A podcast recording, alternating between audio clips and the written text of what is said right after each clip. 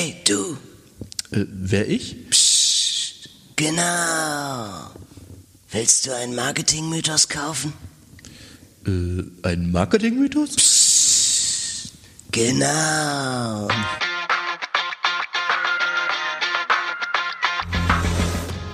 Herzlich willkommen bei Online Stadt, eurem Podcast zum Thema Online-Marketing. Heute mit einer neuen Ausgabe zum Thema Mythbusters. Wir decken 20 Marketingmythen auf.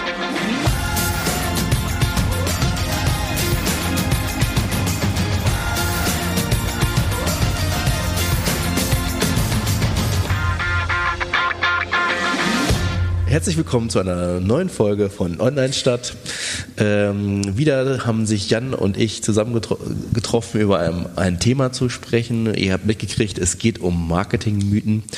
Und wir sitzen hier wieder bei einer Agentur. Wir sind kurz vor einem Umzug, haben wir auch schon mal angesprochen. Deswegen, umso leerer die Bude wird, umso mehr Halt es hier. deswegen haben wir auch einen Regenschirm aufgestellt, der das so ein bisschen absorbieren soll. Aber äh, so viel tut das nicht. Warte, ich will mal ausprobieren. Wie heißt der Meister von Wesel? Ja. Schäsel. ja, Schäsel. äh, geht. Also es ist, sehr, es ist sehr, sehr leer, sehr hallig heute hier. Ja. Aber wir, wir, genau, wir haben hier einen Regenschirm im Hintergrund, der irgendwie als Absorber nichts bringt. überhaupt nichts bringt. Vielleicht, ich glaube, der steht auch auf der falschen Seite. Hier, guck mal, Ja, stimmt, wir müssen auf die so. andere Seite stellen. So, da muss er eigentlich hin, ne? Das ist schon viel besser. besser, besser. Wie ihr merkt, wir haben ihn jetzt umgestellt, deswegen ist der Ton jetzt sehr viel besser geworden. viel besser. Aber ich verspreche, mit der neuen Agentur wird alles besser ähm, und ähm, und ich bin heute auch ein bisschen verschnupft, deswegen rede ich heute ein bisschen nasal. Du auch? Ja, ich auch. Ja. Aber ich habe auch neulich schon gedacht, ich, eigentlich muss ich dich mal wieder auf ein Glas Wein zu uns einladen. Also wir Ja. können auch mal wieder bei uns äh, äh, aufnehmen. Wenn du auch den weiten Weg zu mir nach Hause auf dich nehmen möchtest, können wir auch gerne mal bei uns das machen. Auf jeden Fall. Ich war noch nie bei dir. Doch, das müssen wir mal machen, ja, genau. so, und heute haben wir ein paar Lose. Genau. Also noch für alle, die uns nicht kennen, äh, Online Stadt ist ein Online-Marketing-Podcast mit Online-Themen und wir versuchen immer zwei Blickwinkel, beziehungsweise wir haben zwei Brillen auf. Ich komme von einer Agentur und Jan von einem Unternehmen und äh, wir sprechen über Online-Marketing-Themen. Genau, und heute sind wir die Mythbusters. Denn heute Richtig. wollen wir uns Marketingmythen vornehmen. Und wir haben heute, ein paar fallen uns bestimmt so ein, aber wir haben heute äh, 20 Lose und äh, jeder darf ein Los ziehen und auf jedem Los steht ein Marketingmythos. Und über den quatschen wir einfach mal. Viel- Vielleicht stimmt er ja sogar, das kann ja auch sein. Es muss ja nicht sein, dass ein Mythos immer einfach nicht, oder? Ist ein Mythos, jetzt, jetzt bin ich hier so, jetzt habe ich, hab ich mich hier offenbart wahrscheinlich, ne? Ist ein Mythos etwas, was per se nicht stimmt? Ist es deswegen ein Mythos, weil es nicht stimmt? Würde ich so definieren, ja. Ja, okay, alles klar. Äh, gut, dann, Sonst wäre es ja eine Geschichte oder eine Tatsache oder Genau. Ich denke jetzt an Gerücht. Also kann ja ein Gerücht kann ja kann ja auch stimmen, ne? So, das ja okay. Ja gut, alles klar. oder? Ich weiß es jetzt selber nicht. Der Mythos, ja, stimmt. Jetzt verwirrst du mich. Ja, Der okay. Mythos wir, wir googeln das nochmal nach. Ihr könnt das in den Show Wir haben uns richtig gut vorbereitet, was mal Definition des Begriffes Mythos angeht. So, äh, Aber du hast das schon sehr gut vorbereitet. Jetzt wieder dabei sein. Äh, jedes Los gewinnt. du ziehst das erste? Ich, ich ziehe das erste. Also ich muss sagen, ich bin, ich weiß wirklich nicht, was mich erwartet. Ähm, aggressives E-Mail-Mailing ist schlecht. Aggressives E-Mailing. Das ist ja, also Ja, aggr ja. Und, aggressives E-Mailing ist ja, äh, wenn ich äh, ähm, viele. Also erstmal ist es, glaube ich, ja, also glaube ich, es, es kann schon sein, dass es schlecht wird, weil man schnell in äh, Spam-Filter gerät. Mhm. Äh, je nachdem, wie viel man da raushaut. Ich, ich persönlich, also da gibt's auch, ich höre auch mal wieder, dass es immer noch nicht tot ist und dass das immer noch funktioniert und E-Mail-Marketing? E-Mail-Marketing, wir selber bieten das eigentlich gar nicht an. Äh, ich bin auch überhaupt kein Fan davon. Also ich finde E-Mail-Marketing für mich persönlich ist tot. Da werden jetzt viele sagen, nein, das machen Ja. immer noch gute Zahlen mit. Und äh, ich habe selber, kann mich gar nicht erinnern, dass ich jemals auf eine, jemals würde ich nicht sagen, aber in den letzten fünf Jahren auf irgend so eine Werbe-E-Mail reagiert habe. Ähm, also ich muss sagen, äh, dass E-Mail Werbung mich immer dann catcht, wenn ich die haben will. Also es gibt schon Sachen, die will ich äh, haben. Äh, zum, es, zum Beispiel Geo, das Geo-Magazin, da gibt's äh, den Traumort des Tages. Kennst du das? Nee. Das ist äh, eigentlich ein E-Mail-Newsletter so und du kriegst halt jeden Tag ein Foto von einem Traumort irgendwo auf der Welt. Also richtig geile Bilder und man lernt dadurch Orte kennen. So, das ist mal so rausholen aus dem Alltag und so, ach guck mal an, das ist ja schön da und äh, man kommt mal so auf andere, auf Reiseideen, so ein bisschen das Fernweh anschmeißen. So, äh, sowas zum Beispiel mag ich ganz gern. Ne? So, das ist ja dann aber mehr so ein Newsletter, der mich irgendwie so freizeitmäßig casht irgendwie, ne? Wobei Geo am Ende ja auch Magazine verkaufen will. Aber ähm, so, also wenn, wenn es Relevanz hat, ist, glaube ich, E-Mail-Marketing extrem cool. So, also es gibt ja auch Sachen, die bestellt man sich ganz bewusst. Also, äh, weiß ich nicht, Online-Marketing, Rockstars äh, hat auch einen Newsletter und da melden sich Leute für an. Also ist das nicht E-Mail-Marketing? Irgendwie ja schon. Ne? Also wenn die Eintrittskarten verkaufen wollen, dann irgendwann äh, gen Mai. Ja, und wenn du jetzt äh, viel, ganz viel davon bekommst, also wirklich aggressiv, so wie es hier steht, aggressives E-Mail-Marketing, Also aggressiv- E-Mailing. Aggressiv könnte ja sein äh, vor dem Black Friday zum Beispiel. Und da würde ich dann denken, dass mich das ganz schön nervt. Aber ich würde auch denken, wenn da jetzt coole Angebote drin sind, dann, äh, also ich habe jetzt zum Beispiel so einen Klamottenhersteller, ne, da habe ich irgendwann mal 10% auf einen Einkauf gekriegt dafür, dass ich mich da anmelde. Und dann habe ich eine Zeit lang was gekriegt, mich wieder abgemeldet. Und die sind schon immer aggressiver geworden. Ich habe mich auch aufgrund der Aggressivität da abgemeldet, habe aber vorher auch aufgrund der Aggressivität zweimal was bestellt. Also für mich ist mittlerweile E-Mail kein privates Medium mehr so richtig. Also klar, nutze ich noch ab und zu, aber Mhm. also meine Entwicklung war ja Telefon. Ich telefoniere eigentlich gar nicht mehr. Also außer ich, pri Echt? privat jetzt. Ne? So, also privat. Mhm. beruflich, ähm, da schreibe ich jeden Tag E-Mails und bekomme tausend E-Mails und, äh, und telefoniere auch total viel. Aber privat ähm, außer so Absprachen hier ähm, treffen wir uns da und da, ich komme jetzt später oder sowas, das schon, aber jetzt ähm, für diese reine Kommunikation, ich telefoniere nicht mehr, äh, zumindest nicht linear, sondern eher dann Sprach, ähm, so Sprachnachrichten über WhatsApp oder sowas. Ähm, dann kam ja E-Mail, mache ich privat auch null, außer mich jetzt irgendwo anmelden, weil ich das brauche. Aber ich nutze das null zum Austausch. Ähm, außer mit meinen Eltern, das sind so, da kann ich nicht anders kommunizieren, die haben auch kein WhatsApp. Ähm, und, und genauso nutze ich das auch nicht, dass mich das irgendwie, ja, dass da irgendwie Inspirationen kommen und äh, mich das dann irgendwie anspricht oder so. Und, Ich finde, äh, der E-Mail ist immer noch so der Kanal, der irgendwie, wo man sich einig werden kann. Also ich sehe das zum Beispiel äh, an der Schule, wo meine Kinder zur Schule gehen. Ähm, da äh, ist das so, da hat halt nicht jeder WhatsApp, weil das nicht jeder so geil findet wegen Server und äh, ne, der Datenschutz und so. Und aber E-Mail ist immer noch so das Online-Medium, wo sich alle einig sind. Also das macht halt irgendwie jeder. Deswegen E-Mail geht da immer noch so. Es scheint so doch noch äh, vertrauenswürdig zu sein im Sinne von äh, die Server sind sicher und sowas. Ne? Wobei das ja auch nicht anders ist als jetzt bei einer WhatsApp, Ja. würde ich mal denken. Das ist ja nicht wirklich sicherer. ja, wenn man es dann halt verschlüsselt oder so, was ja auch keiner macht, dann Ja, aber das macht WhatsApp, aber die E-Mail nicht. Ne? ja, es gibt ja auch Tools, die dann äh, E-Mails verschlüsseln, dann muss man so, aber das mhm. Programm haben und dann den Schlüssel kennen und dann kannst du halt auch, aber kenne keinen Privat, der das macht. Also, nee, kenne ich nicht. Also Mythos oder Wahrheit? Aggressives E-Mailing ist schlecht? Ja, für mich ja. Also, Wahrheit? Ja. Okay, also kein Mythos. Okay. Ich mache mal den nächsten auf hier. Äh, wer zu viele Backlinks auf einmal aufbaut, wird von Google abgestraft. Ich bin jetzt kein SEO-Spezialist. Ich würde sagen, ja, stimmt. Naja, obwohl, Also auch kein Mythos?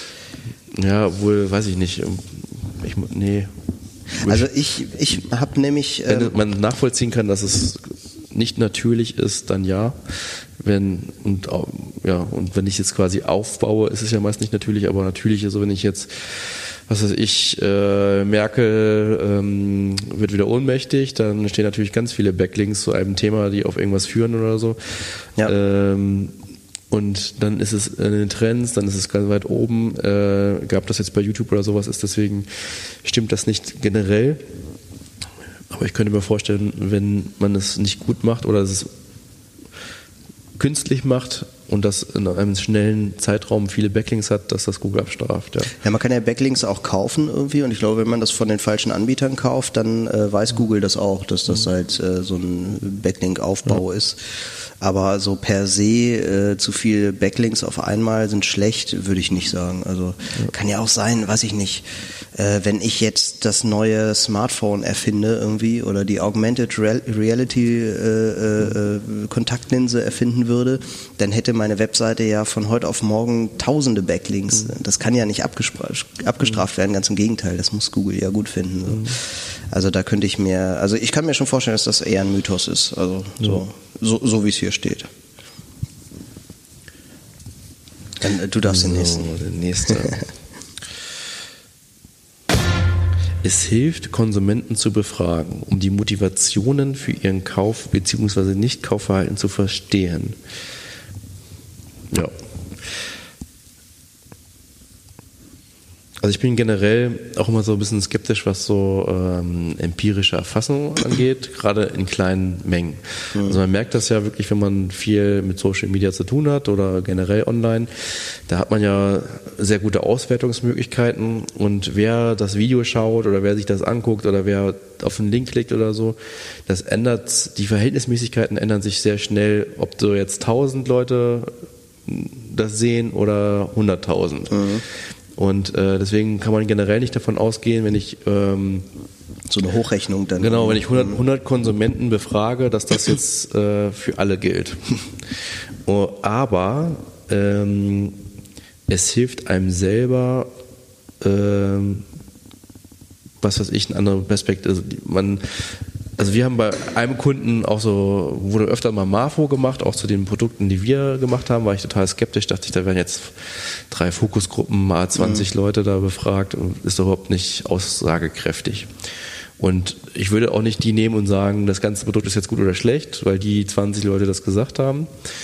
Ähm, zum, vor allen Dingen, wenn die gleichzeitig befragt werden, dann kommen die auch oft in so einen Rausch und dann nehmen die alles auseinander oder, oder das Gegenteil.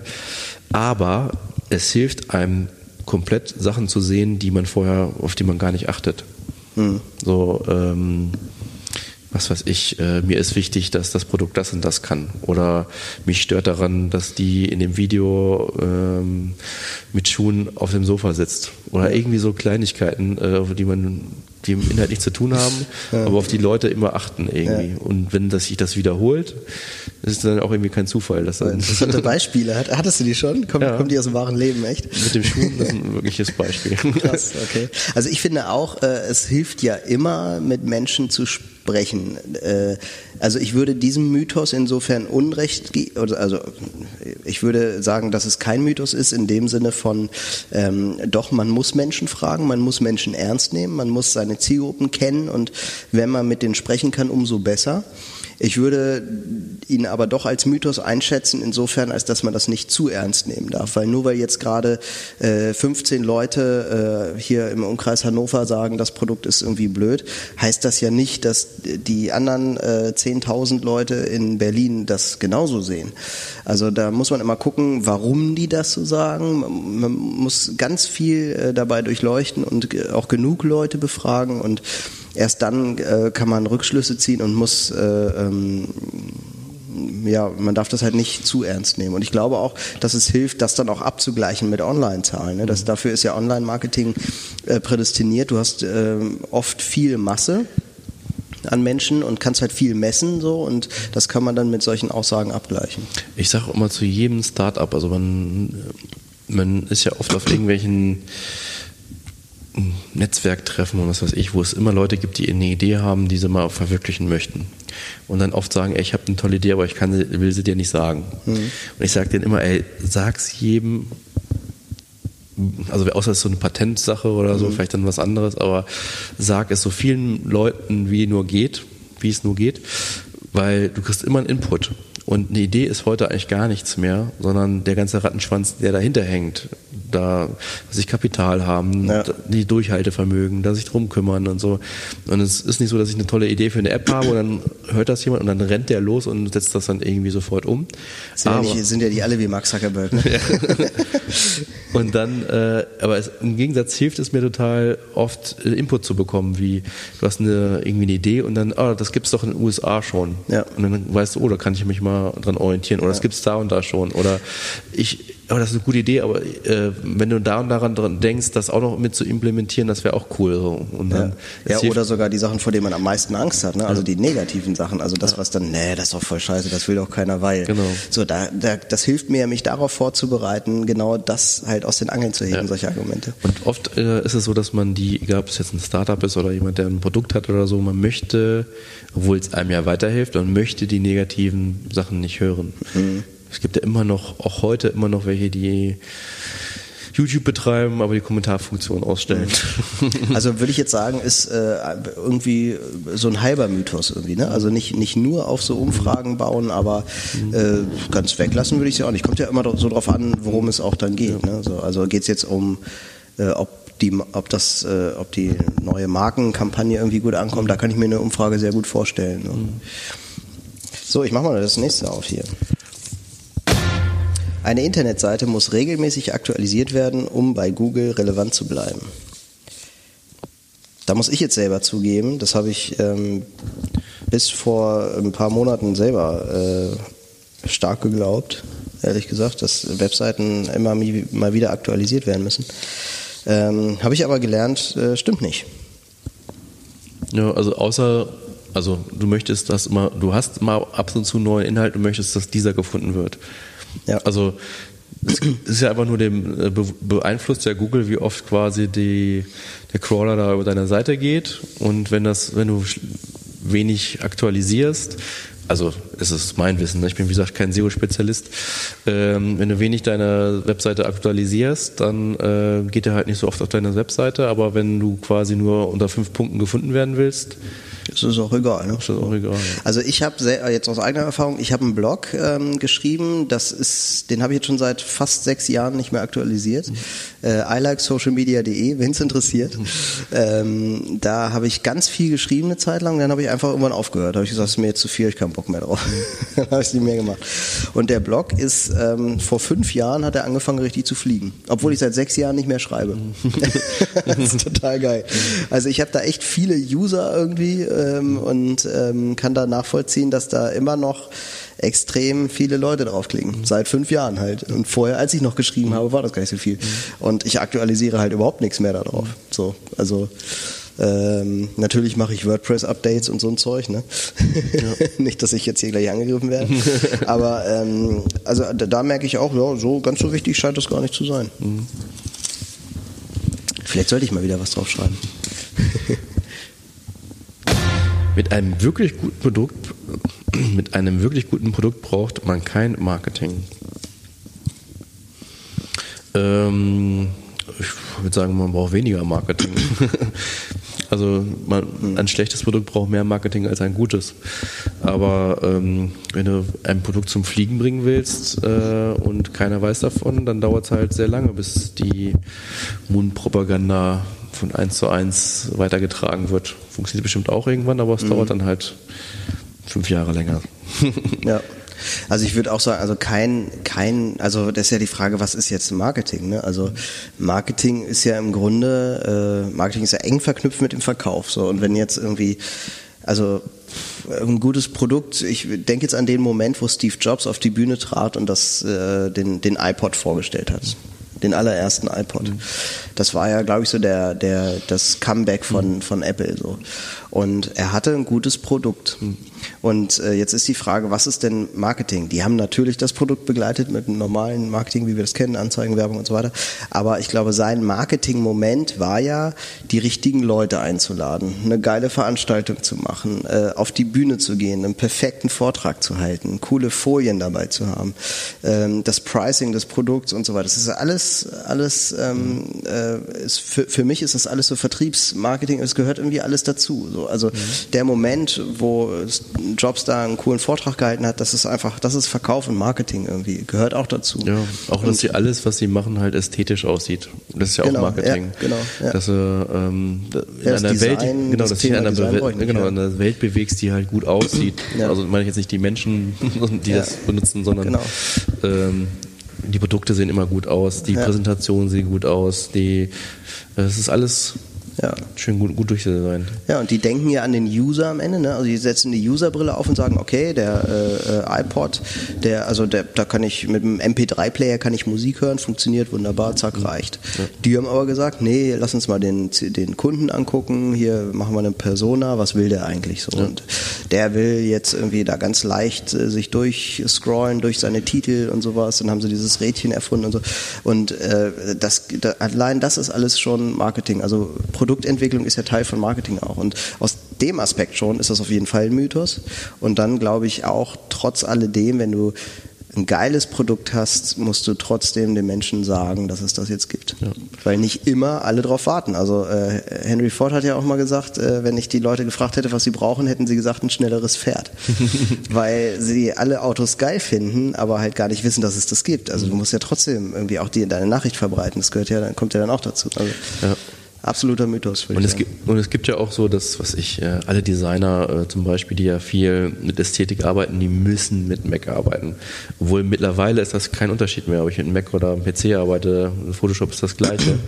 Und ähm, Nein.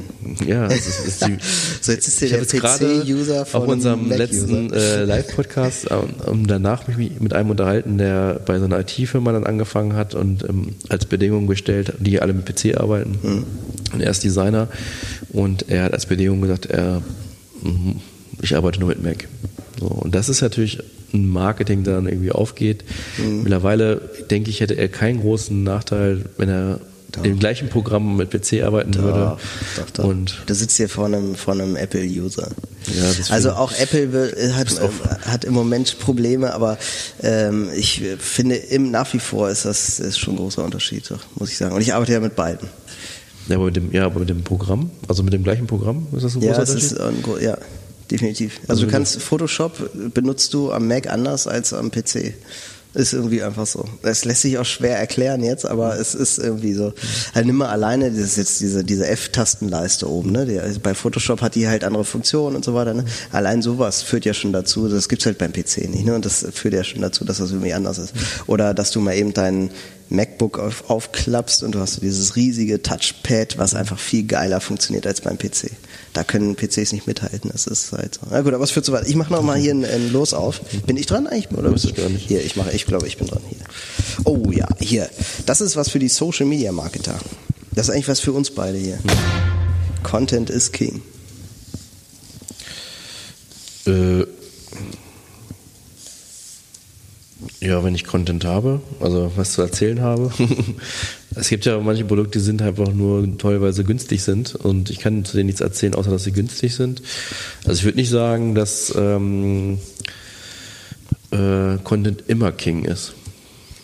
Oder- Genau, ja. Also ich äh, glaube, das kann man ja auch auf ganz verschiedene Art auslegen. Ne? Also ähm, ich habe jetzt vorher so ein bisschen gegoogelt, ne, was sind so die Marketingmythen und so und Content is King taucht eigentlich immer auf. Also bei jeder Mythenaufzählung so ist immer Content is King dabei und äh, wird ständig anders ausgelegt. Und trotz alledem wird das in ganz vielen Vorträgen auch immer noch gesagt. Also Content is King ist immer noch der Satz eigentlich und jeder äh, sieht das so und ich glaube, deswegen glaube ich, man kann das einfach ganz unterschiedlich auslegen. Also ist äh, klar, Content ist King. Wenn ich in Social Media bin, dann kommt es auf den Content an, den ich produziere, weil um, es geht um nichts anderes als um das. Aber äh, letztlich muss man natürlich sagen, dass es immer um Relevanz geht, egal in welchem Kanal ich mich bewege. Ja. Gerade weil, gerade in jetzigen Zeiten, wo, wo wir von Content erschlagen werden. Also es gibt so viel Content auf der Welt und äh, was habe ich neulich gesehen? Ist irgendwie 60 Prozent der Content. Ich kann das jetzt nur so wiedergeben, habe jetzt keine Belege dafür. Ich habe es gel irgendwo gelesen, ähm, dass 60 Prozent des existierenden Contents auf der Welt in den letzten zwei Jahren produziert wurde. Das finde ich schon enorm irgendwie. Und wenn man dann, man ist dann halt immer nur der Nächste, der schon wieder irgendeinen Content dazu macht. So, das ist dann halt die Frage, ob das dann noch relevant ist. Und deswegen würde ich eher sagen, naja gut, Relevanz ist King irgendwie, ne? Auch wenn das mehr so aus dem SEO-Bereich kommt, aber ich glaube, das gilt auch fürs Content-Marketing. Ja, also ich würde auch sagen, also, ist, also wenn ich im Social Media mich ähm, befinde, ist Content King. also wenn ich es gut mache, aber wenn ich es, es gibt, es ist nicht die einzige mh, Instrument, das ich halt spielen kann und bei manchen ist es relevant, bei anderen nicht. Also wenn ich jetzt, also ich bin so ein Start-up, habe ich jetzt gerade gesehen. Ähm, äh, ich habe einen Grill. Der Grill, ähm, den ich selber gebaut habe, gusseisern mit Holz. Ähm, Also das willst du verkaufen als Startup oder was? ja, das hat, das gibt's wirklich. Also ein Typ, der hat sich einen Pizzagrill gemacht, also einen Pizzaofen, den man äh, aus verschiedenen Platten selber zusammenstecken kann, also aus rostfreiem Metall, ähm, äh, gibt so ein bisschen Raucharoma und ähm, und und da, wie er quasi den verkauft, über YouTube mit Rezepten, dieses ganze, äh, wie der perfekte Pizzateig ist, warum toll ist, mit ein bisschen Raucharoma das zu haben und so weiter. Bei ihm ist Content King. Ne? Also das ganze Welt drumherum schafft um seinen Pizzaofen. Habe ich aber einen Pizzaofen ähm, für, äh, was ich bei der Tankstelle, für 5,95 Euro äh, 95, ähm, glaube ich, um mein Produkt zu verkaufen, äh, also an viele Leute zu verkaufen, gibt es wertvollere Mecha- Mechanismen als Content. Mhm. Ja, das stimmt. Und auch bei dem, der jetzt einen Grill mm, baut, der bringt jetzt Rezepte, weil die relevant sind, würde ich sagen. Also die Relevanz steht ja immer vor dem Content. Also ich überlege ja erst, was kann ich jetzt bringen, was die Leute interessiert. Und dann gucke ich halt, wie ich das in Content umsetze. So. Ja. Bin ich wieder? Nee, bist du dran? Bin ich dran? Äh, ich war jetzt ja gerade. Achso, nee, ich du bist wieder dran. Ja. Ich bin ja dran. Social Media ist im B2B-Bereich im B2B-Bereich nicht erfolgreich. Auch das Thema hatten wir ja schon oft. Ja, stimmt, da hatten wir sogar eine ganze Folge drüber. Ne? Das kann man auch äh, in einer Folge nachhören. Ähm, ja, das hatten wir auch live auf dem Webmontag. Ich weiß nicht mal genau den Titel der Folge. Auf jeden Fall ging es da auch um B2B-Marketing. Können wir euch in den Shownotes mal verlinken. Genau. Da will ich gar nicht mehr drauf eingehen. Also ich sag, äh, Stimmt nicht. stimmt nicht. Ja. Ja, weil, nur- so kurz zusammengefasst, das war ja auch aus der Folge unser, unser äh, Ergebnis sozusagen, weil B2B f- von den grundsätzlichen Marketing-Mechanismen genauso funktioniert. Also ich erreiche ja auch nur Menschen am Ende. Nur erreiche ich die vielleicht ein bisschen anders und dann kann ich ja genauso targeten wie bei jeder anderen Zielgruppe Genau. auch. Ich sage auch nicht, dass Social Media jetzt immer das erfolgreichste Medium für B2B ist, aber es kann ein, kann ein sehr Kann guter Baustein sein. Das stimmt. So, hier, dann mache ich nochmal einen auf hier. Sind aber noch viele Zettel hier. Google straft Duplicate Content ab. Da hätte ich jetzt bis vor zwei Wochen noch gesagt, jo, auf jeden Fall. Also kurz zur Erklärung, Duplicate Content heißt ja, ich habe eine Webseite und ähm, ich habe einen Content auf meiner Webseite, den es entweder auf meiner eigenen Seite oder auf irgendeiner Seite auf der Welt schon mal genau so gibt. Zum Beispiel einen Text, den ich irgendwie kopiert habe. Und das ist jetzt äh, nicht mehr der Fall, dass abgestraft wird. Ja, genau. Also man muss ja sowieso sagen, bei Google wird ja nicht wirklich ab, also in diesem Fall nicht abgestraft. Abgestraft wird ja nur, wenn ich gegen die Richtlinien von Google verstoße auf irgendeine Art. Ähm, dann wird ja richtig abgestraft. Also was Google in solchen Fällen hier machen würde, wäre ja nur wie eine Herabsetzung der Auslieferung sozusagen. Das muss man ja schon mal vorwegnehmen. Insofern äh, muss das ein Mythos sein, ähm, weil es de facto verkehrt wäre. Aber wenn man jetzt mal davon ausgeht, Google, äh, ich ändere die Aussage hier drauf, äh, Google setzt Duplicate Content her oder Seiten mit Duplicate Content herab, würde ich trotzdem noch sagen, ist ein Mythos äh, nach auch meinen neuen Erkenntnissen, weil es Duplicate Content ja gibt auf der Welt. Also nehmen wir jetzt mal ähm, Reuters. Die ähm, schreiben einen Artikel und äh, jetzt kommt irgendwie die Frankfurter Rundschau und äh, druckt den so ab oder macht den halt auf die auf die eigene Webseite, übernimmt den so. Dann existiert er zweimal. Und da wäre ja Google schön blöd, das jetzt ähm, runter zu. Mhm, Aber warum hast du vor zwei Wochen noch eine andere Meinung gehabt? Weil ich dem Mythos auf den Leim gegangen bin. Also ich habe immer gedacht, Duplicate Content wird abgestraft, weil, das hat man früher ja so gesagt, dass äh, Google merkt, wenn einfach Sachen kopiert sind. Also ähm, ich nehme jetzt irgendeinen Text und kopiere den auf meine Seite und nehme hier mal ein bisschen was und da mal ein bisschen was und schon habe ich eine Webseite mit lauter Content, der ja auch alle interessiert. So, und das würde Google eben äh, abwerten, weil es vielleicht, wenn jetzt die Frankfurter Rundschau das schreibt, es viel bei denen viel mehr Gewicht, viel gewichtiger ist, als wenn es jetzt auf meiner Webseite ist. So, so war, glaub, ich hoffe, ich gebe das jetzt richtig wieder, aber so war, glaube ich, mal die die die äh, Maßgabe früher und ähm, so wie meine neuen Kenntnisse ist, ist es so, dass ähm, wenn man Duplicate Content jetzt nicht im riesen Ausmaß hat, ist das eigentlich gar kein Problem. Okay, ich enthalte mich. okay. Ich weiß es. Äh Facebook ist tot. Also, nö, noch nicht. also es ist auf jeden Fall äh, nicht mehr so der geilste Shit, wie es mal war, sage ich jetzt mal. Ähm, es ist schwieriger an Reichweiten zu bekommen, es ist äh, alles mehr bezahlter. Ähm, die jüngere Zielgruppe ist weniger vertreten. Ähm, die Benutzerzahlen meines Wissens sind auch eher sinkend als steigend. Ähm, aber es ist immer noch eine Plattform, wo ich bestimmte Zielgruppen am meisten erreichen kann. Und äh, alle Kampagnen und Werbemaßnahmen ähm, erzählen auch immer noch, dass äh, die ihre Berechtigung haben.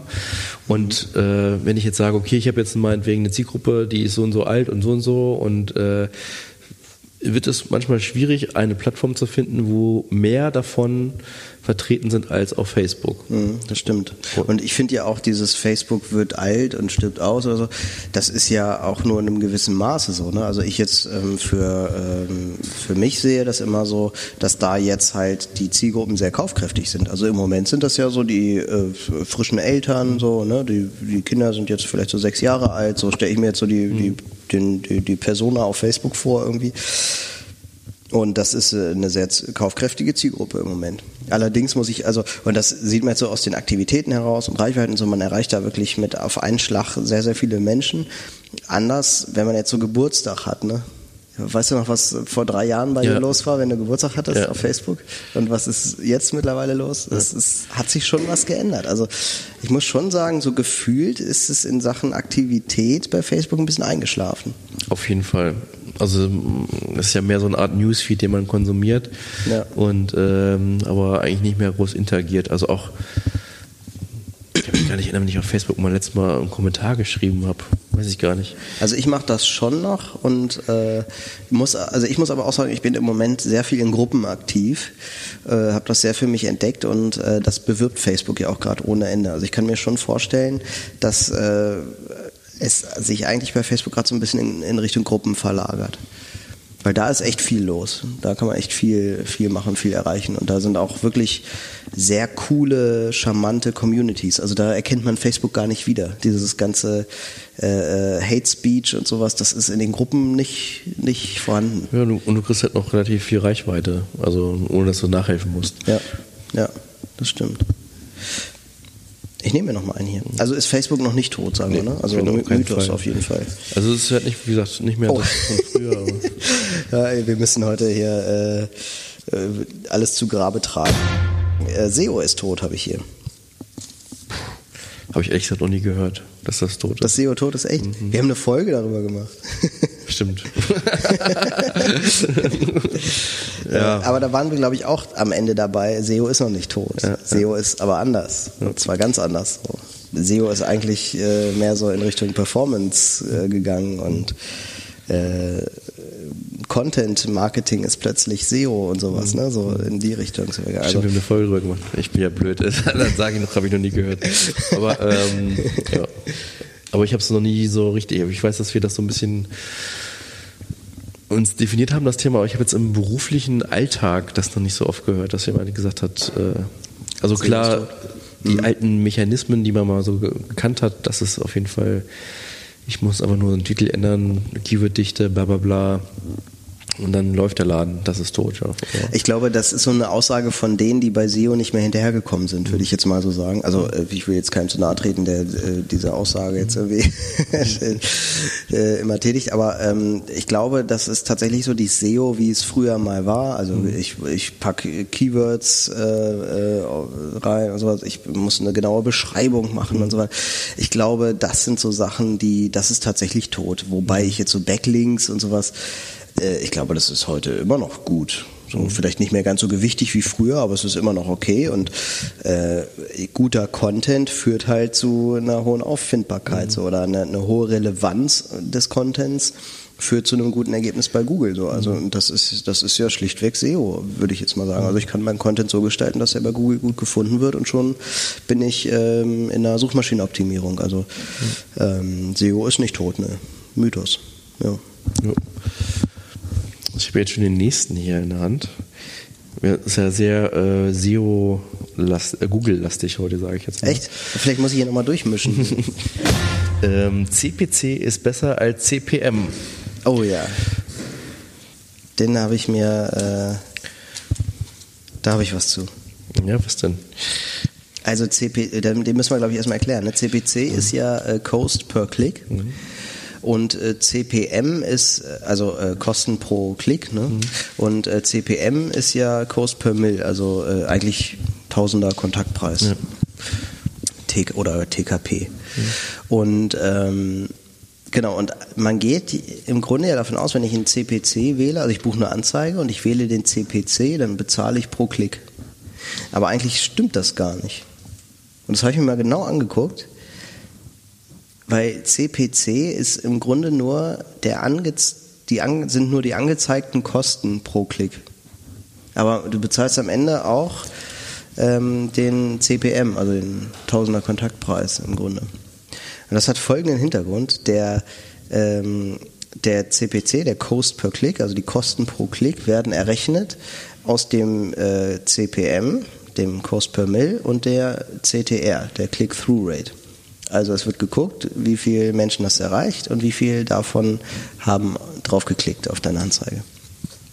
Wenn man jetzt mal so ein Beispiel nimmt, du hast äh, eine Anzeige geschaltet und äh, da hast du 2500 Impressionen äh, gemacht. Also 2500 Leute haben die Anzeige gesehen und äh, 200 davon haben da drauf geklickt und du hast 4 Euro für diese Anzeige bezahlt.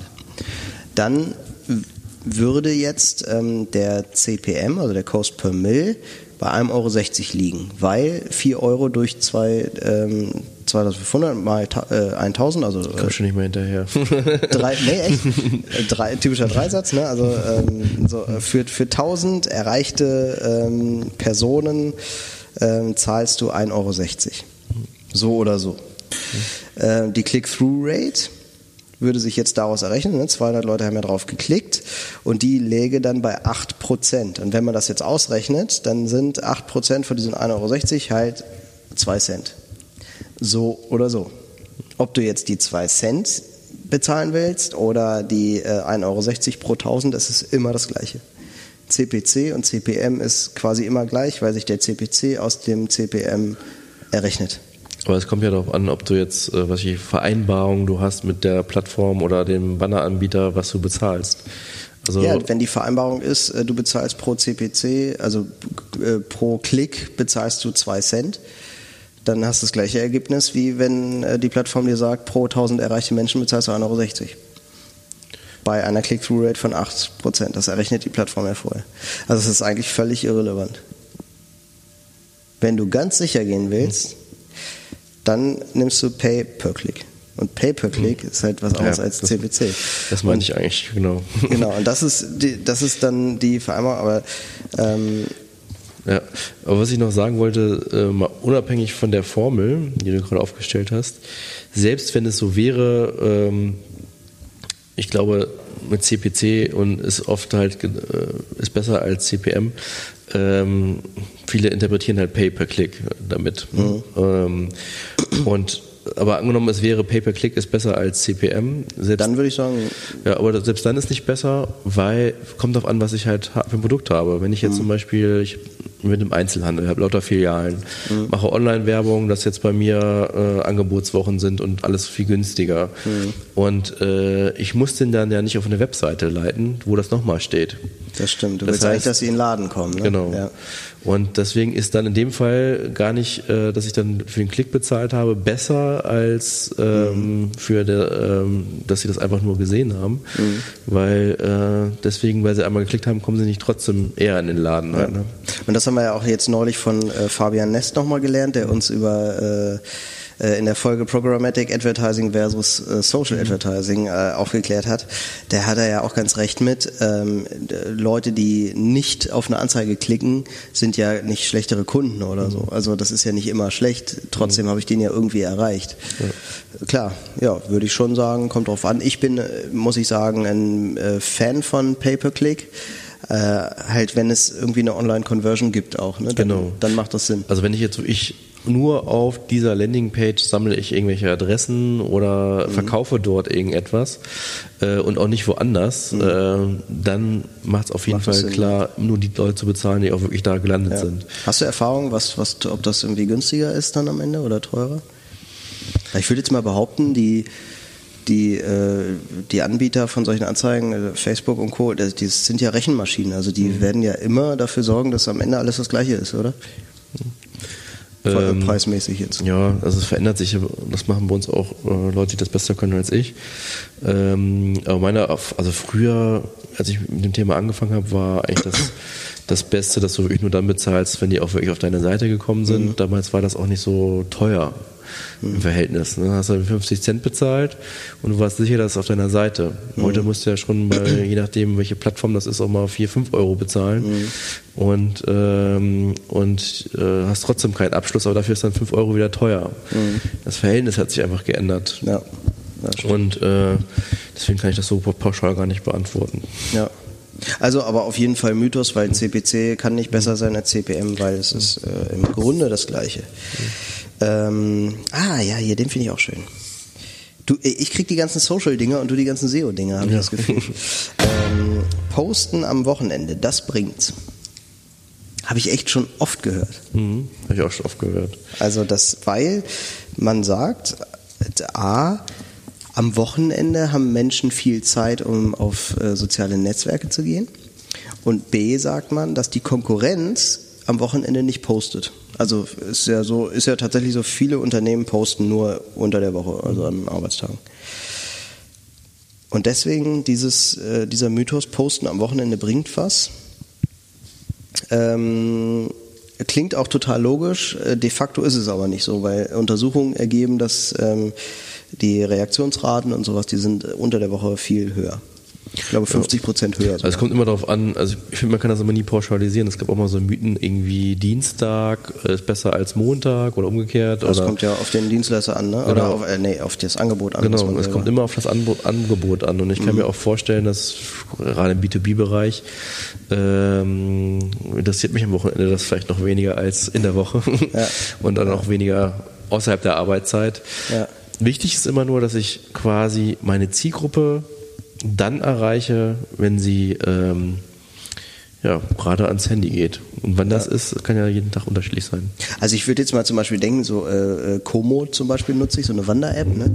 Ähm, und da, wenn ich jetzt, ich spinne jetzt rum, ne? Die haben, ich weiß gar nicht, ob die überhaupt eine, eine, irgendwie einen Auftritt in Social Media haben, aber äh, gehen wir mal davon aus, die haben einen Auftritt.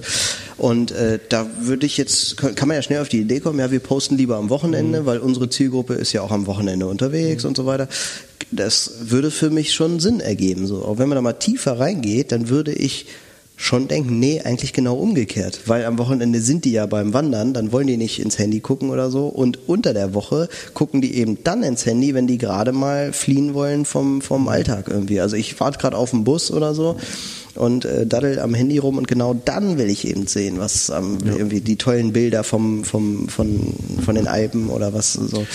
Und also ich glaube schon, da, das, ja, wie du sagst, kann man so pauschal nicht sagen. Und für alle, die sich fragen, wann poste ich am liebsten, man kann das ja im Social Media immer ganz gut ablesen, äh, wann meine Fans oder meine Kunden mhm. äh, am meisten meinen Content konsumieren und dann kann ich mich danach richten. Ja.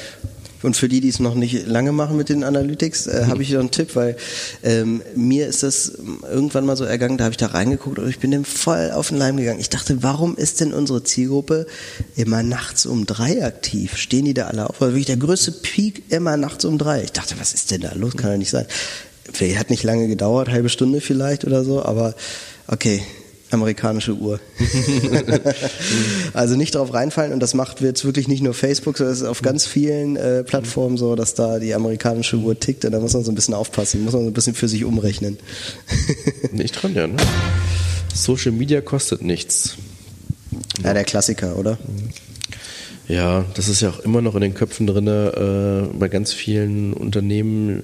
Ich muss doch nur mal jetzt irgendwie ein Handy mich filmen und dann auf Social Media stellen, dann läuft's. Oder irgendwie sowas. Aber ist halt nicht so. Ja, genauso wie, aber auch umgekehrt, dass Video wahnsinnig viel kostet. Da gibt es ja auch noch so einen Mythos. Äh, ich weiß nicht, habt ihr ja noch? äh, nicht, dass ich das vorwegnehme. Äh, ich glaube. Das ist, äh, wenn ich als, als klassische Videoproduktionsfirma sehe, äh, nicht Firma, als klassischen Videoproduktionsfilm sehe, wie ich ihn aus dem Fernsehen kenne, mhm. kostet er im Verhältnis zu, ich mache ein Bild oder so, schon mehr. Aber ich kann heute auch ganz anders Bewegtbild machen mhm. und das funktioniert. Ja, also man kann schon, habe ich heute gerade erst gemacht tatsächlich, habe ich mir zwei ähm, Azubis geschnappt und wir haben mal so zwei äh, Videoposts gemacht für Facebook. Und das hat uns heute, wir haben uns tatsächlich den ganzen Tag Zeit genommen dafür und haben aber nur zwei Stunden gebraucht. es geht echt einfach. Man kann das mit dem Handy machen, zack, zack, und da kommt schon was Professionelles bei raus, weil es hinterher nochmal bearbeitet wird und so weiter. Ähm, das, das geht schon. Und äh, trotzdem muss ich mir aber vorher was überlegen. So, wie will ich das machen? Trotzdem bin ich vorher äh, in den Baumarkt gefahren, habe mir da eine Requisite gekauft. Äh, trotzdem äh, stehen da drei Leute, die sich zwei Stunden Zeit nehmen, also sechs Stunden Arbeitszeit sind das, die da äh, investiert werden, plus anschließende Bearbeitung und so weiter. Vielleicht muss ich den Content ja auch per Media Spending noch ein bisschen unterstützen. Mhm.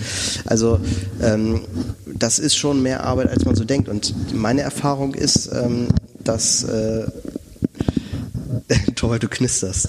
Oh. Wie mein Bügelmikrofon äh, klemmt. ähm, das, äh, meine Erfahrung ist, dass egal wann Leute bei uns irgendwie in der Redaktionsplanung oder so dazukommen, die sagen immer, boah, hätte ich nicht gedacht, dass das so viel Arbeit ist.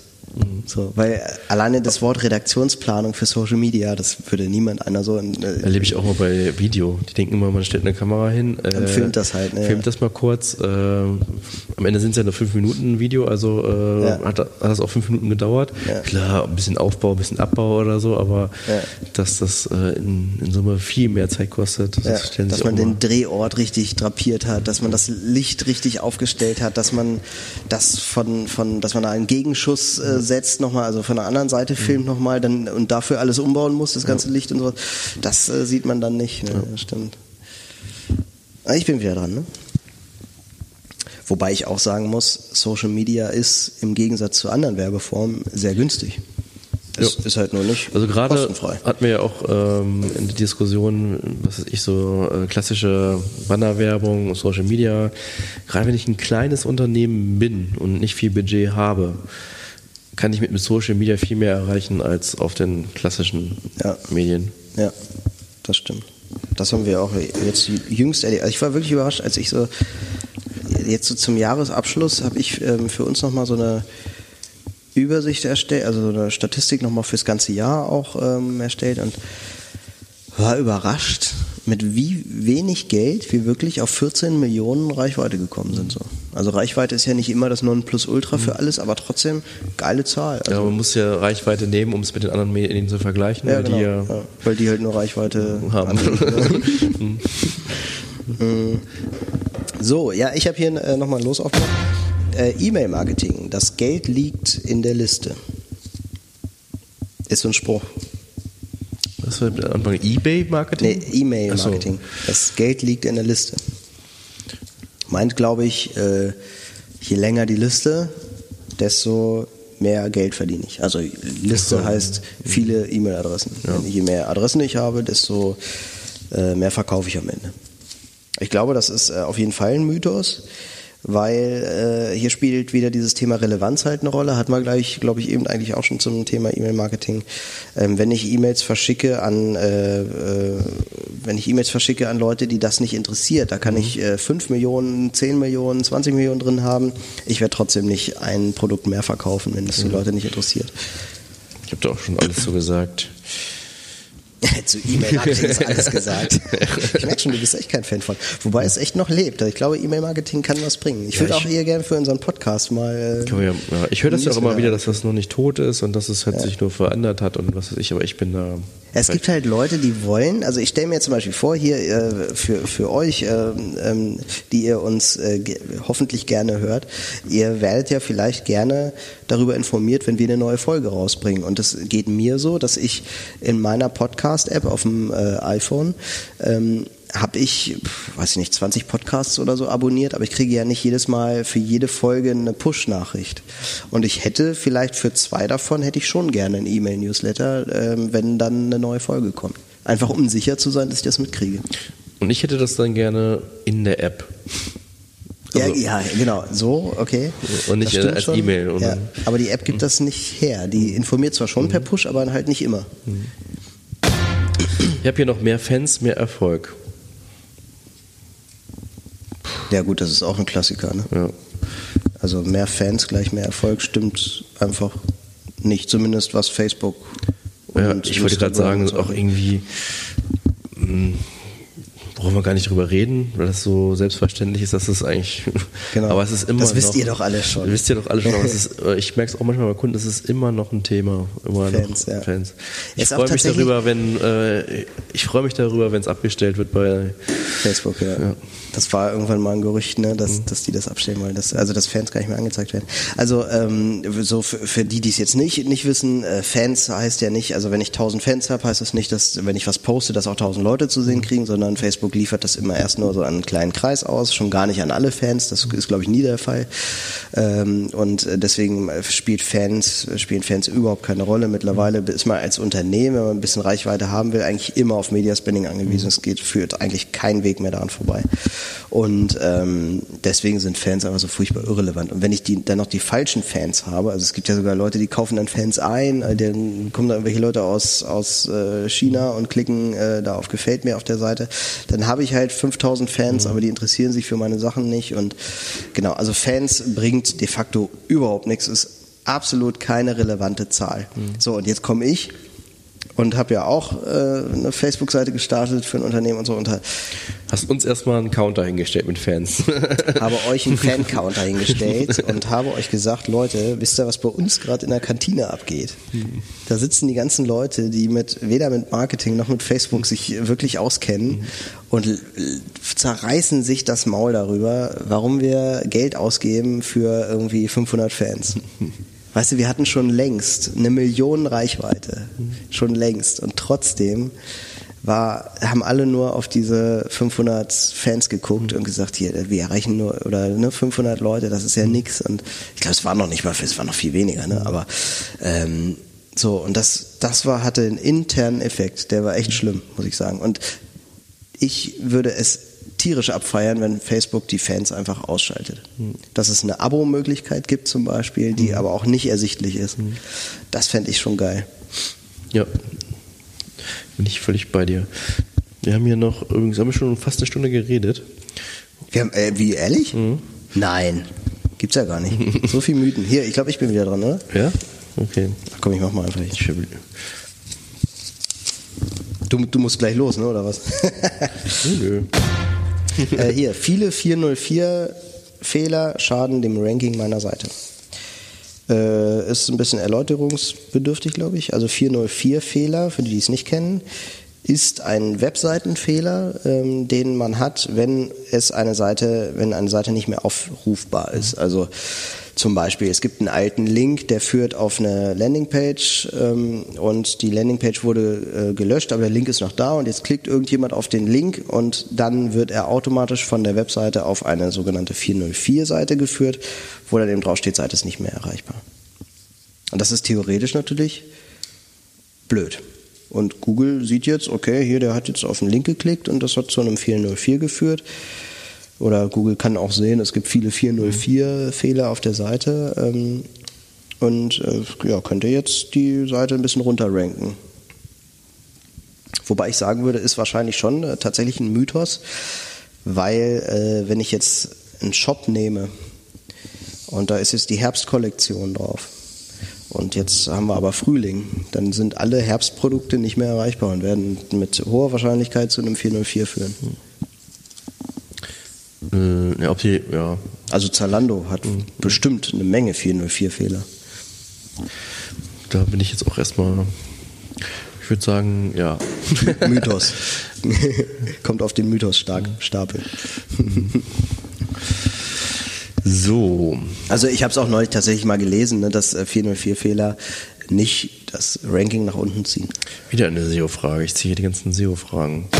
SEO ist eine technische Disziplin.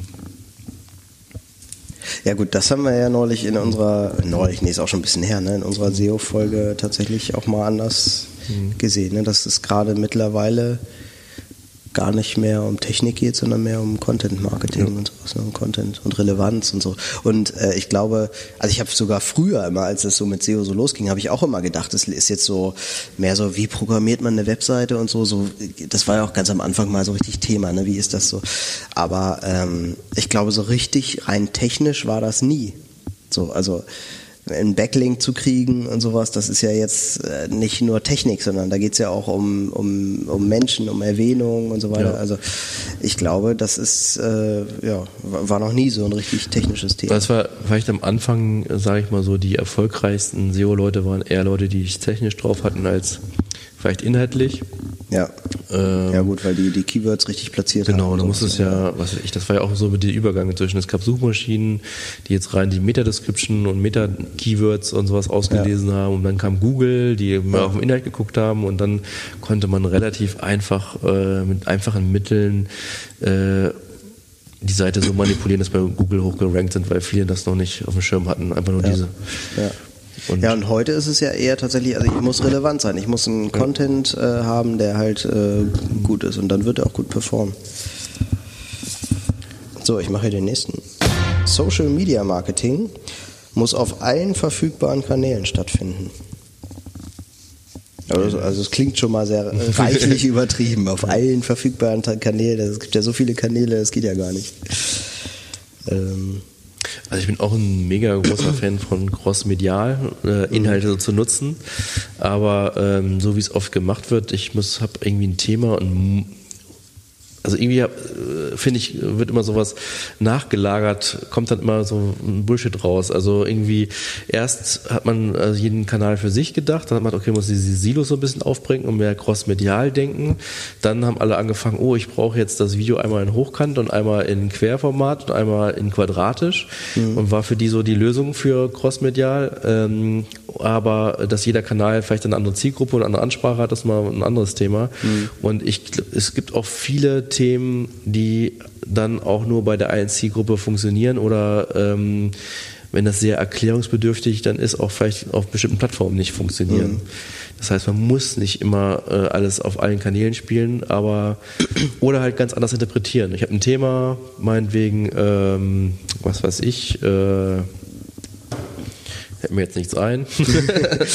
äh, Grillen.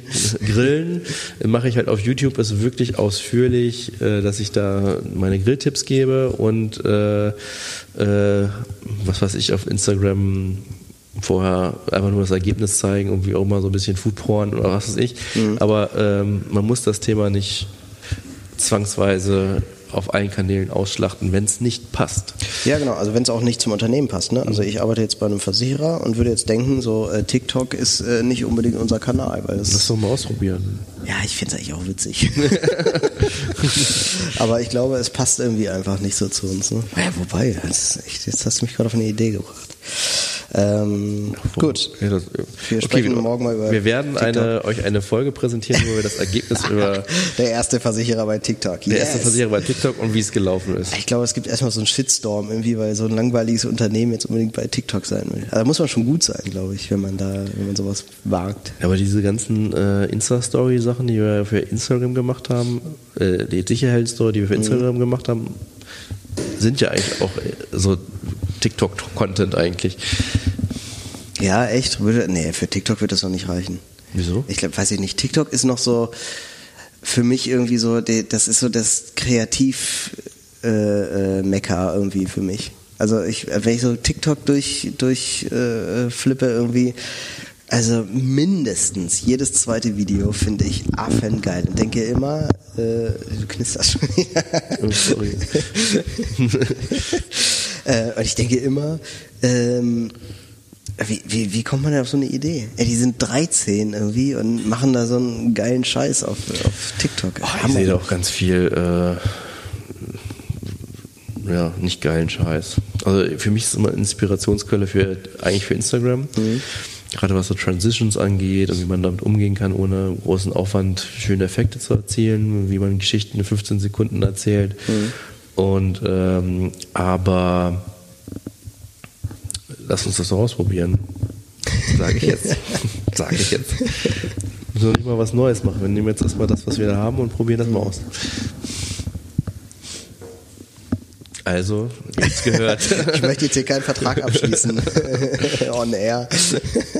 Bin ich dran? Ja, ne? Du bist dran, ja. Oh, so einen langen. Brandanzeigen bei Google sind sinnlos, wenn man eh schon auf der ersten Seite steht. Schon wieder so ein Google-Ding. Aber das ist jetzt, glaube ich, mehr äh, Google Advertising. Ja, das, das habe ich mich ehrlich gesagt auch immer gefragt. Warum, ja genau, warum schalten Unternehmen noch Anzeigen, wenn sie eh schon, also so Zalando ist eh schon immer Nummer eins. Genau. Und dann schalten die noch eine Anzeige. Ja. Da wird ja oft argumentiert, ähm, dass die Leute trotzdem noch auf die, Anze auf die ersten drei klicken und wenn du da nicht vertreten bist, dass du dann, selbst wenn du auf eins bist, ähm, dann äh, jemand auf die, vielleicht eher zur Konkurrenz geht als zu dir, weil man die ersten drei eher anguckt als meinetwegen Platz vier, auch wenn du da bist.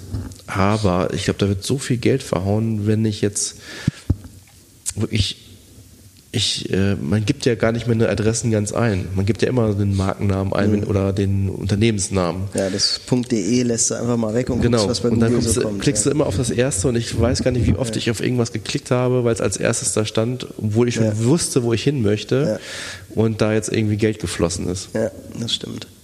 Also äh, der einzige Grund, warum man das, was mir jetzt einfällt, warum man das trotzdem machen sollte, ist so ein bisschen die Freiheit. Ich kann da reinschreiben, was ich will, bin unabhängig von dem Google-Ergebnis, wobei das auch so ein bisschen einen, einen äh, Hinkefuß hat, äh, dieses Argument, weil ich ja auch äh, steuern kann, was bei Google steht. Das äh, kann ich ja auf meiner Webseite so äh, einbauen, dass Google halt die richtigen Sachen äh, daraus zieht. Ähm, Nichtsdestotrotz kann ich ja auch die Konkurrenz noch weiter nach unten schieben. So.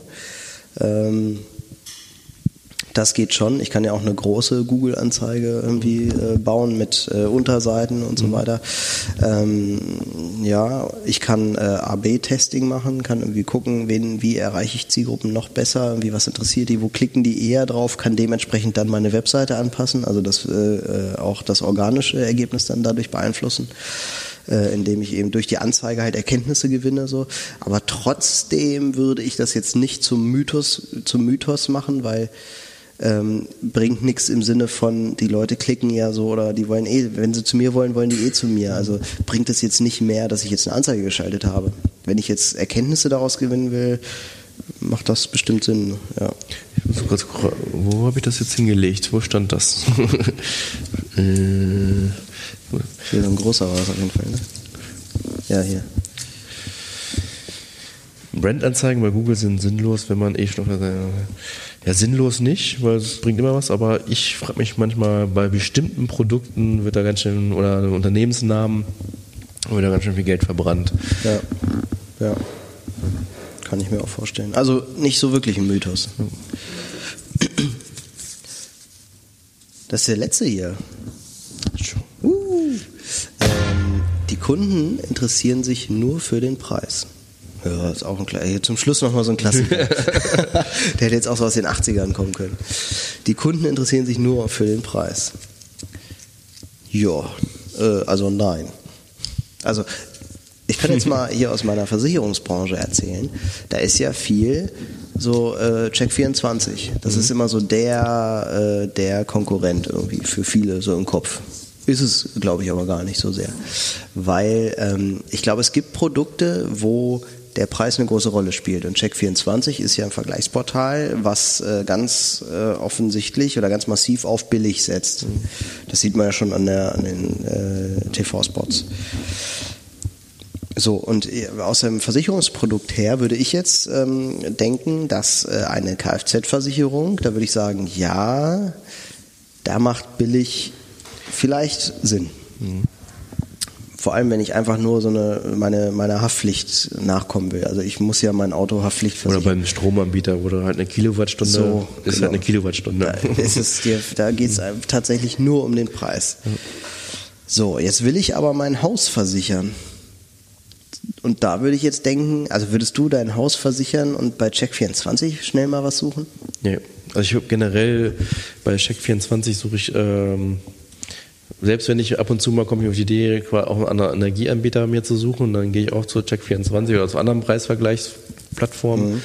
Aber ich bin selbst da immer super skeptisch. Da muss man ja die Kleingedruckte lesen, Vertragsverlängerung, nur mit einem Bonus und Ja. dann, der kommt dann nur dann und dann und dann hast du dieses und danach wird es dann teurer und da bin ich immer super skeptisch und dann mache ich es oft nicht, weil es für einen riesen Energieaufwand für mich bedeutet, da jetzt Da durchzusteigen. Da durchzusteigen. So. Und am Ende hast du eh das Gefühl, ach, irgendwie habe ich es jetzt doch nicht kapiert. So.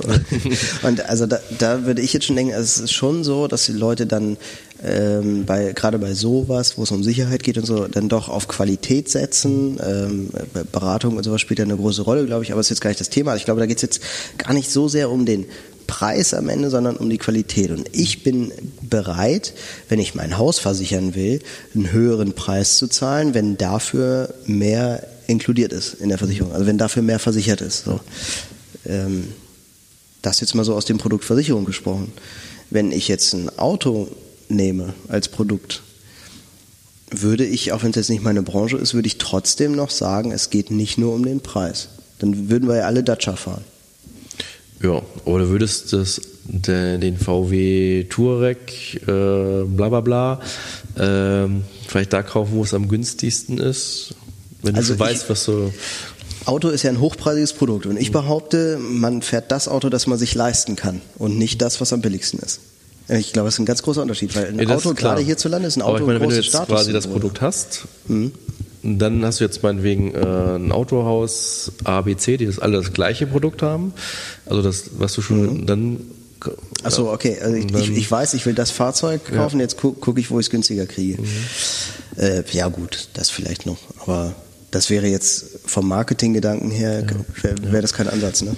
Deswegen will ich schon, also und äh, nehmen wir mal Apple zum Beispiel. Also geht es tatsächlich um, um Preis irgendwie? Also Apple ist doch so gut, weil die ein geiles Design haben. Also das Design, sind wir mal ehrlich, ist völlig irrelevant. Es geht ums Telefonieren, ums E-Mail schreiben, um äh, WhatsApp, um sowas. Das muss das Ding können. Da ist das Design doch eigentlich irrelevant, oder? Aber genau darum geht's, um das Feeling, um das, äh, ähm, um die Emotion, die so ein Produkt mitbringt. Und ich glaube, das ist viel, viel wichtiger als der Preis. Und ich glaube auch Menschen, die wenig Geld zur Verfügung haben, achten nicht nur auf den Preis, behaupte ich jetzt mal.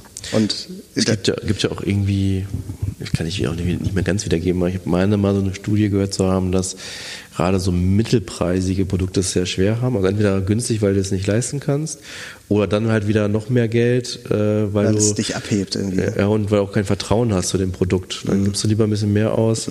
Das mache ich bei Amazon ehrlich gesagt auch immer. Ich, ich habe immer, äh, ich was ich so so Produkte, wo man sich nicht mit beschäftigt. Was ich, ich brauche jetzt eine Halterung für XY oder äh, äh, ein Therm Thermometer oder was weiß ich, was mir jetzt, wo ich jetzt gar nicht viel Geld für ausgeben möchte, brauche ich halt so und dann kaufe ich auch immer nie das günstigste, weil ich da am wenigsten Vertrauen zu habe. Du willst auch nicht lange recherchieren oder so, Genau. ne? Und man weiß ja auch die ganzen Bewertungen, diese, da sind auch, ist auch schon viel Fake mit bei und so. Ja. Und ja, das geht mir auch so.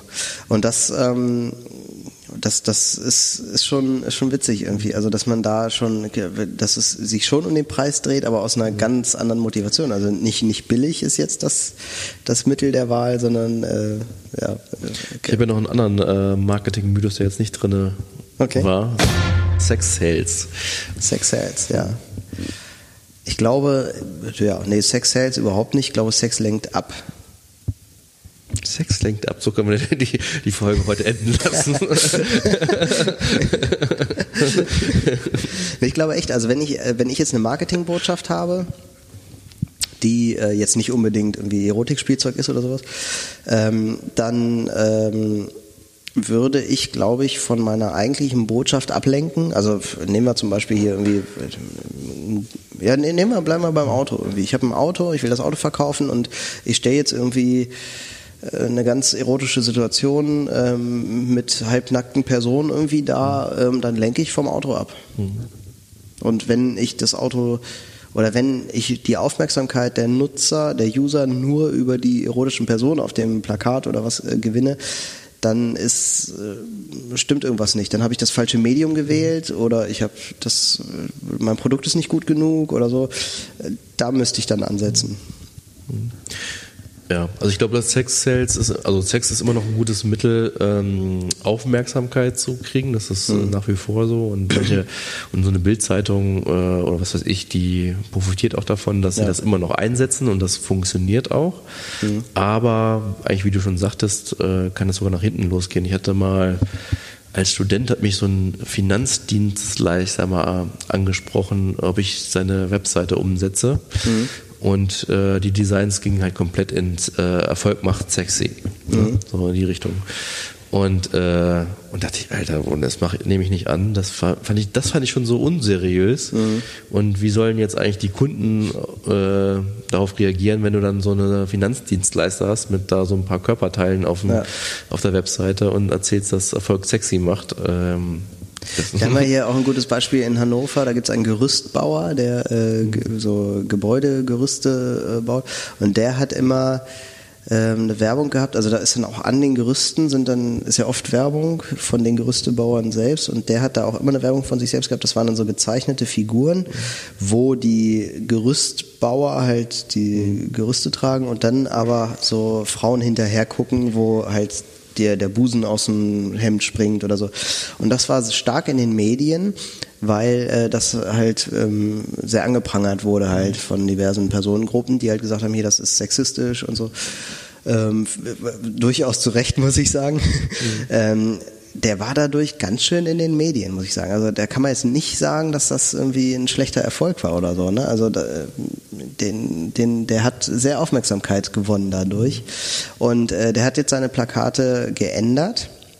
Und jetzt ist es so, dass auf seinen Plakaten immer noch diese Zeichentrickfiguren sind, aber jetzt sind die Frauen ordentlich bekleidet und die Gerüstbauer, die halt immer Männer sind, äh, so sind so nach jedem Klischee wirklich so halb nackt irgendwie freier Oberkörper, Schweiß, sehr muskulös und die Frauen, die da spazieren gehen auf diesen Plakaten, die geiern jetzt den Gerüstbauern hinterher. Also einfach nur die Rollen vertauscht. So.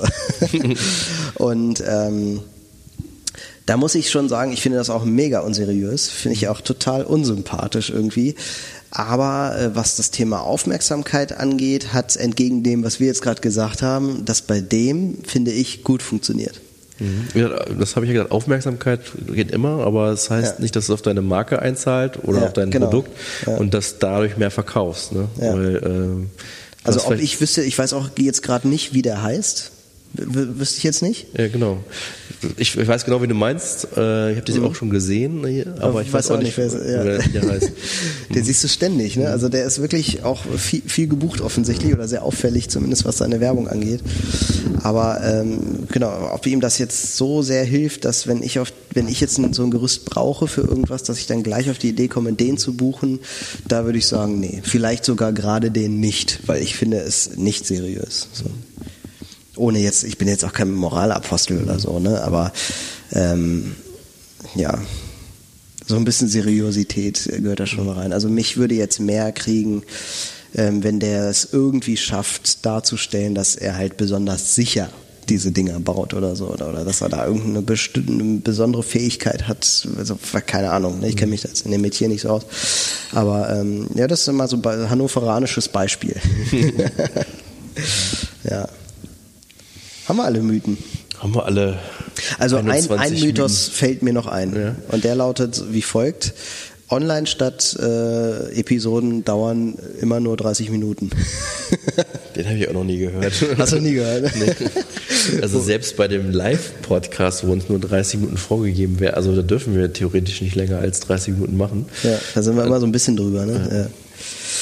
Aber das ja auch zu Recht, muss man ja sagen. Man könnte, also, also man könnte schon überlegen, ob man hier zwei Folgen rausmacht. Also wir sind schon bei über einer Stunde ja. 15. Vielleicht könnt ihr uns das ja mal kommentieren, äh, entweder auf Facebook äh, gerne oder äh, auf unserer Webseite äh, www.onlinestadt.net.